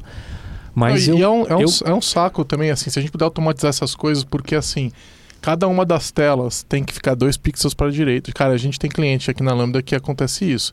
O cara fala assim, olha, essa caixinha... E eu não tô criticando o cara, não. Eu só acho assim, ou você bota esse negócio de uma maneira que ele aconteça de forma quase automática, ou é, isso vai ser um inferno. Em todos os requisitos, É, todas as histórias com- terem esses detalhes, você fica louco. Com, cuidar com o Beduf, né? A gente Sim. escapou do Beduf no requisito e vai, vai entrar nele no, no layout. Mas, gente, calma, muita calma em tudo nessa hora. Por exemplo, lá o- um processo eu vejo benéfico. Ninguém, ninguém trabalha num silo, ninguém nunca, sabe? Então, por exemplo, o design ele vai estar fazendo isso antes do momento de desenvolvimento, mas ele não tá pirando na cabeça dele, sozinho. Tá rolando uma interação de falar assim, qual é o jeito mais fácil, qual é o jeito mais eficiente, como é que é o melhor jeito que a gente pode entregar essa funcionalidade. Eu já cheguei em planning que eu virei pros caras e falei assim, é planning não, a gente tava fazendo um refinamento hum, técnico, eu virei pra galera e falei assim, ó, gente, essa aqui é a ideia. Qual é o jeito mais barato de fazer isso? Entendeu? Porque eu poderia ter. O meu ponto era entregar uma funcionalidade, não era fazer do jeito que estava efetivamente discriminado ali, entendeu? guia. E, e era óbvio pra todo mundo era que um era guia. aquilo. É, Era um guia. mas ah, ah, não, puta, isso vai custar uma fortuna. Tudo bem, qual que é o jeito mais barato É, não combina isso? com MVP, né? Você fazer o Beduf do layout. Não Hum, combina com Hum, MVP. Mas eu entendo que, que se eu quiser que a galera do desenvolvimento fique livre pra codar sem dó, saca assim? Tipo, é, é- é entregar um negócio que, que já tá no jeito. É definição, definition of ready. É, minha definition of ready envolve ter a tela. Nesse, nesse, nesse assunto de documentação, eu queria saber se vocês já viram alguma vez uma coisa que era muito alardeada uns anos atrás, que era a ideia da especificação executável. Então, é, onde o o... road trip, é, road program, road trip programming. É, assim, né? exato, não, é onde você Meu pega é, e o, o, o analista de negócio, junto com o cliente, eles escrevem. Não sei se vocês já viram aquele. Já, com certeza vocês já viram aqueles cenários escritos com Gherkin ou, ou linguagens semelhantes, Uhum. aonde eles escrevem aquilo e depois aquilo vai ser de fato usado pelo desenvolvedor nesse nível. Então a, a, a documentação ela é algo que eu posso executar na forma de testes automatizados. É, eu queria ver se vocês nesse nível, onde o cliente junto com o analista escreveu esses entre aspas testes ou especificações executáveis. É lógico a gente tá usa, a gente usa isso, tem vários projetos que todo mundo já viu, tudo, onde você usa Cucumber ou você usa SpecFlow, ferramentas desse tipo para Uhum. escrever esse tipo de coisa, mas quem faz isso é o desenvolvedor. Queria saber se e a, me, a meca, vamos dizer assim, né, desse negócio é quando finalmente o cliente vai usar esse negócio. Eu estou ouvindo isso, deve ter uns não, vai, não vou dizer 10 anos, mas deve ter uns 7, 8 anos aí falando, não, né, a gente vai usar isso aí. Vocês já viram isso alguma vez? Estou me sentindo motorista do Uber quando sai aqueles anúncios de carro automático, carro que dirige sozinho, né? Pensando o que, que vai acontecer se isso aí se isso aí funcionar. Acho que eu vou perder o trabalho. Eu não acho que sim vai funcionar, tá? Eu tenho bastante segurança É, que vai. Não, essas É. ferramentas elas existem há bastante tempo, né? Então, Eu tô falando de carro, você não tô Um- falando das ferramentas. Não, mas, tipo, eu, lembro, eu não lembro quem foi que fez o Fitness uns bons anos atrás, né? Mas to- todas essas ferramentas, né? Elas, elas existem já. Posso falar uma O que teoria? eu acho que não é, é muito difícil acontecer é de fato o cliente querer escrever esses A negócios. gente Não, não, não, posso- respondeu a pergunta dele posso ainda. falar, a gente Ana? viu isso funcionar? Eu nunca vi funcionar, mas posso falar uma teoria? Você já viu? Também não. Posso falar uma teoria? Vocês estão vendo que o programa inteiro eu tô falando de entregar software rápido.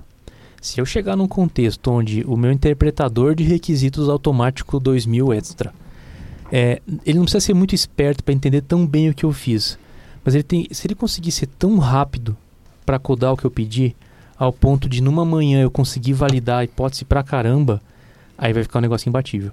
Porque a gente tá pensando muito assim, eu preciso criar um negócio que entende de verdade o que eu quero, papapá. Não, se ele realmente for adaptando, adaptando, adaptando, e às vezes até lendo a minha reação em cima disso, né, mais em cima da minha reação do que do que eu falei, é, talvez eu tenha um desenvolvimento A- Algumas ferramentas de. BPM prometem isso, não prometem? Sim, algumas ferramentas Elas de entregam? BPM prometem isso. Eu nunca consegui usar uma ferramenta de BPM conectada, por exemplo, com, com Um Buzz. workflow. É, não, não, na verdade eu, né? eu pensava em orquestração de serviços, onde você fazia tudo, tudo dentro do... No vídeo é legal. Eu vou lembrar da outra ferramenta Vocês de BPM. também nunca viram isso aí É funcionando? tipo skate, Assim, tipo skate entregar hover, a- hover a skate, visão. né? É. Tipo, Não, já desenhei muito BPM na minha vida. A gente olha como assim a gente esquece das coisas, mas desenhei muito, mas... é, o Visage, né?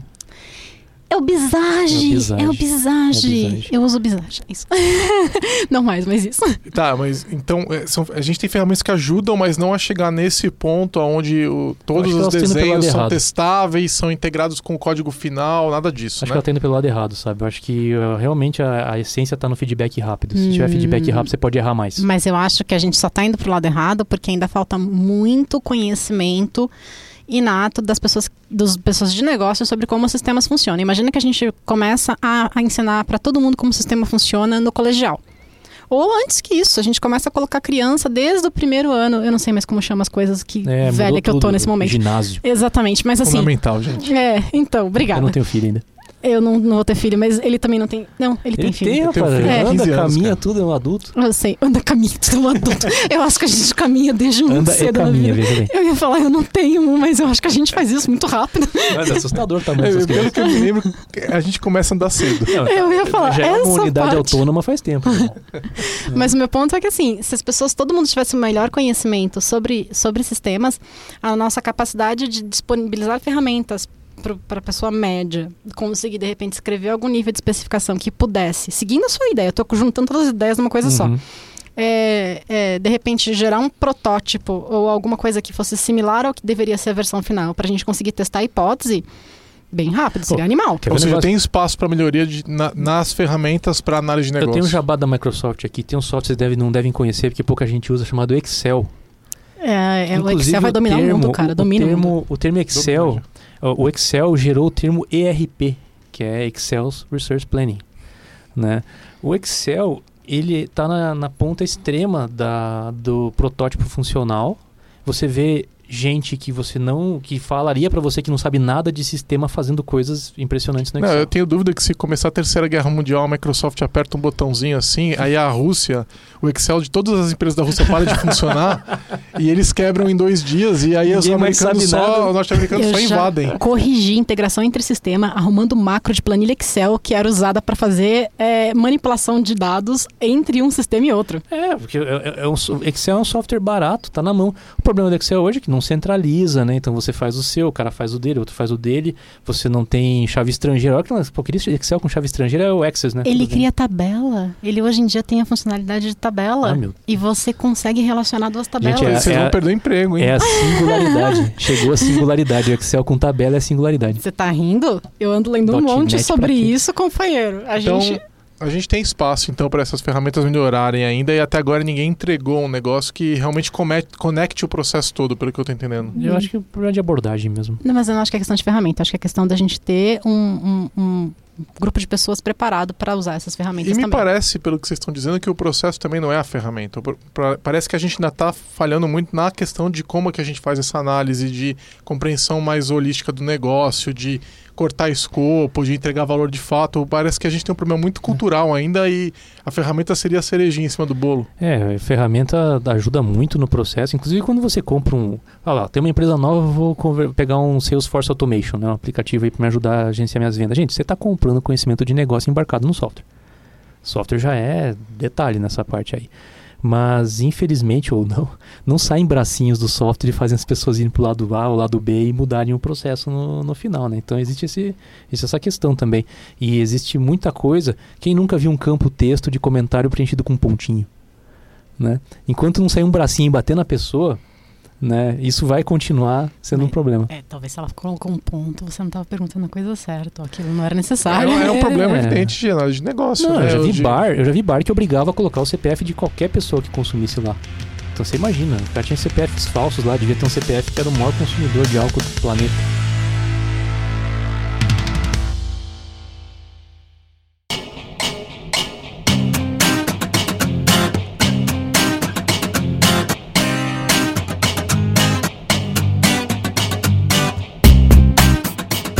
Gente fechar, quero saber, que- quero que vocês me digam a uma coisa que vocês aprenderam na carreira de vocês que vocês consideraram a coisa mais importante. Não precisa ser muito, talvez já tenha até falado, mas há uma coisa que vocês aprenderam ao longo dessa carreira, lidando com análise de negócio, inovação, desenvolvimento de produtos, etc., que você falou, poxa, esse conhecimento quando eu tive contato com isso, isso mudou muito a minha maneira de pensar, isso me gerou um breakthrough.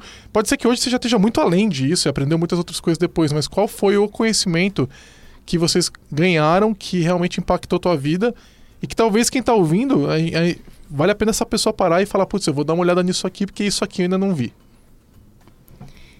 Enquanto ele pensa, eu vou contar uma história engraçada que, que eu acho que ela é digna. É, um chefe meu uma vez estava indo visitar a Google e eu pedi pra ele, na cara de pau, não tinha obrigação nenhuma, para me trazer um bichinho de pelúcia do Google. Eu, na minha infinita ignorância, achei que ele fosse me trazer um robozinho, sacou? Robozinho, anteninha, etc e tal. É, ele, na infinita boa vontade dele, comprou pra mim um bichinho de pelúcia, né? Ele não tinha obrigação nenhuma, cara foi lá, foi na loja da Google e comprou uma porra de um bichinho de pelúcia pra funcionária intrometida dele. O que ele me trouxe foi algo que eu nomeei Mr. Pilk. é, uma, É um, é um ser vomitadinho. é uma bola verde descabelada que eu não consigo entender o que é aquilo, a não ser que seja uma bola de vômito. E, e, na minha visão, ela é, é um, const, um constant reminder, né? Um- um- uma coisa que me lembra constantemente de que é isso que acontece quando você não sabe pedir as coisas na vida. então, assim, essa é a minha piada a respeito da sua pergunta. Mas a, a- a resposta de verdade que eu tenho, eu não acho que é uma técnica, mas eu acho que é um- um- uma forma de você encarar a vida. É, por quê? Você tem que atuar nessa área fingindo que você é uma criança de 5 anos. Por quê? Por quê? Por quê? Por quê? Por quê? Por quê? E por quê? Você tem que ser, um- um- às vezes, uma fonte infinita de questionamento. E você tem que fazer questão de entender todos os motivos que estão por trás do que estão te pedindo para fazer. Bem, eu, eu acho que a coisa que mais pegou pra mim é quando a gente começou a trabalhar com análise de negócios ágil, o pessoal começou a trazer a ideia de desenvolvimento enxuto, né, o Lean Software Development. E foi uma coisa assim, às vezes fica pensando assim, eu queria desaprender, sabe? Queria desaprender de vez em quando, e não tem como desaprender uma coisa que você, você já aprendeu. Então tem lá a Mary Popendick, o, o, o Samuel trouxe bastante informação sobre isso também. Foi uma coisa bem, bem interessante. O Parzianello também trabalhou com isso, ele que Só- escreveu... então vamos lá, só pra gente, só pra quem não conhece eles que não. Calma, vamos sair dessa Google, bolha aqui, Google. né? É verdade, o pior é que. Não, O você não Luiz deu os nomes completos. É É o... o Samuel Crescêncio e o Luiz Parzanello. Sim, Sim. São caras que falam muito desse assunto de análise de negócio na nossa comunidade ágil. sim, sim. E linha é uma coisa que depois que você aprende, você não desaprende mais. Só que assim, é um desafio diário. E inclusive é um desafio que eu faço, inclusive quando eu estou fazendo algum trabalho pensando como seria se fosse com o meu dinheiro. Essa situação aqui. Eu adoro, eu adoro me colocar nessa posição e Dói. instigar os outros a fazerem Mas isso. dói. Você pagaria pra isso? Pois é, dói. Dói, porque às vezes eu olho e digo, eu não pagaria por isso. né? Esse trabalho aqui não. Eu, inclusive, como consultor, ganho pela hora. Essa hora precisa ser uma hora né, que traz algum valor. Uma regra de três, né? Pode falar, regra de três, Depende do consultor. Tem Um uns que vão fazer com que eles tenham mais trabalho e não como que, com que o cliente. É, eu. né, Não com que então, o cliente assim, tenha menos custo Esse, mais esse, valor. esse pensamento de valor, esse pensamento de, de encontrar o desperdício, ele é muito importante para fazer um bom trabalho, mas eu vou dizer assim, mudou minha vida porque assim, eu não estou mais tranquilo nunca. Não estou mais tranquilo nunca, sabe? Antes quando você trabalhava, quando eu trabalhava no momento waterfall, por exemplo, eu tinha uns uns buracos assim no cronograma onde eu deitava e tirava uma soneca e a coisa ficava muito tranquila e tinha aquela sensação quentinha e gostosa de estar fazendo o seu trabalho sabe? Só porque você está ali seguindo a correnteza. Hoje não, hoje esse questionamento segue comigo. Eu tenho até que cuidar um pouco para não fazer demais isso na minha vida pessoal. Eu, eu acho que a né? ansiedade de, da entrega de um projeto de startup, né? E as inúmeras restrições que a gente tem é, num, num projeto desse, elas fazem com que a gente, todo mundo, não só analista de negócio, reflita sobre, sobre essas coisas, né? O, eu acho que acho que é, uma- é um feeling que a gente tem que trazer também para o projeto que não é de startup. E eu acho que o desenvolvimento ágil em geral ajuda nisso, né? Ajuda. Tanto a questão da iteração curta, né? Quanto mesmo no fluxo contínuo, você vai ter ali uma Tem que ter um buffer. Não, não, não é, não é tá questão ali- do buffer, é a questão da, da entrega constante, de você medir teu cycle time, de você estar sabendo quanto você está entregando Sim, de mas valor você de como fato. analista tendo que alimentar esse É a busca esse pela fluxo, melhoria né? contínua, né? Obrigado aí pela visita de vocês. É, vocês são bem-vindos para próximos episódios que vocês tiverem interesse de participar. Podem sugerir assuntos. Aí o pessoal que está ouvindo também pode sugerir assuntos. O Claudio já falou que quer participar do, sobre, do episódio sobre bike, né? Game of Thrones. Game of Thrones. Aliás, olha só, não estava na pauta. Vamos colocar um episódio de Game of Necessário. Thrones na pauta, porque realmente é necessário. Divisão de séries, a gente podia falar de Game gente- of Thrones, Walking Dead, a gente a gente podia falou falar. um pouquinho antes, né? Quem pegou no sono no terceiro episódio da primeira temporada de Game of Thrones e nunca mais assistiu, pode participar também? Não, É, Eu acho que ganho você tá, um, tempo. você tá um pouco por fora. Eu Eu vai. tenho anos. Breaking Bad, porque a gente pode né, falar de grandes séries, a gente Não, fala de uma cara, vez. o cara me deu o spoiler do último episódio de Breaking Bad no elevador lá no trabalho. Quem é você que é este ano Não, não, não, faz anos. de... Ah, então faz tá. anos. Faz anos. É isso aí. Então vocês podem vir pra gente fazer outras gravações divertidas, podem ser técnicas também, se vocês tiverem interesse. O Claudio falou que ele quer vir aqui ficar dando pitaco nos outros podcasts, né? Não, não. É que assim, ó, podcast de gente que é seu amigo, você conhece, você tá acostumado a escutar a voz dessas pessoas, você tá conversando com elas. Então, meu, eu tô andando na rua, no escuro, lá sozinho, o VH fala alguma coisa, eu quero responder. É, Deve ser É. engraçado ver o Claudio ouvindo o podcast, que ele fica andando falando sozinho na rua, deve ser divertidíssimo É, isso. pelo menos eu tô no meu carro, tá vendo? Amigo, eu fiz, eu fiz alemão. Imagina um maluco pedalando Eu- e falando fiz- sozinho. Eu fiz alemão em áudio, né? Então eu passei pela cidade inteira de São Paulo pedalando e falando alguma coisa, sei lá, Mostenziert was essen. Tá certo. Tá, então fala tchau pras pessoas em alemão, Claudio. Auf Wiedersehen, mas é melhor falar tchus. Falou, galera. Beijo.